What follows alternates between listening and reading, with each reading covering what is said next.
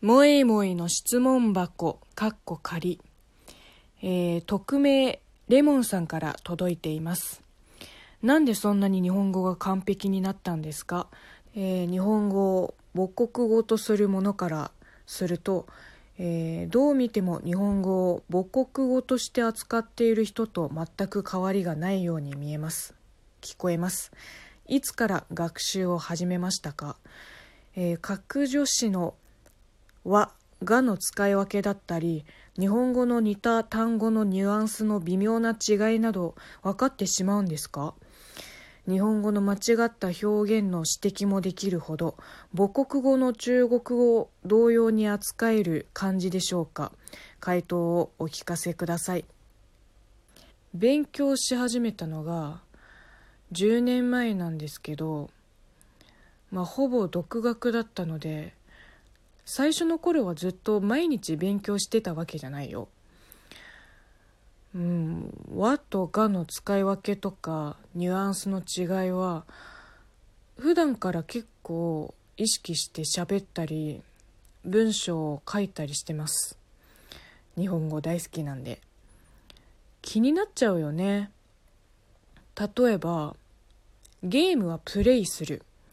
ゲームを遊ぶとは言わないじゃん。動詞が、えー、遊ぶだったらゲームで遊ぶ。で中国語ですとどっちも玩遊戲なので間違ってゲームを遊ぶって言っちゃう人もいるぐらいですからね。うん。これはあくまで私個人の外国語の勉強法なんですけどいや方法論かな。えっ、ー、と外国語を外国語として学習するのではなく、えー、子供心を取り戻して外国語を第二の母国語としてゼロから覚える。つまり、えー、母国語を介さず全く新しい言葉として学習したい外国語を覚えちゃう。たまに中国語を勉強されている日本の方の中にあと日本語学習者の中にもいますけど単語を一回母国語に訳してから覚えようとするのね。あんまり意味ないと思いますけどな。通訳を目指していない限りはやらない方がいいかな。ちなみに私も通訳を目指して通訳になったわけじゃないので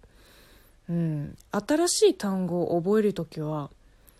言バンクか他のネット辞書で調べて日本語の注釈を読んで理解して覚えます。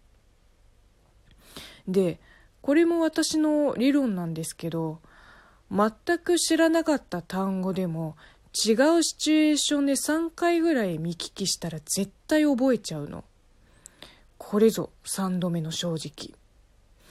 ぶっちゃけ自分の日本語がうまいって思ってないけど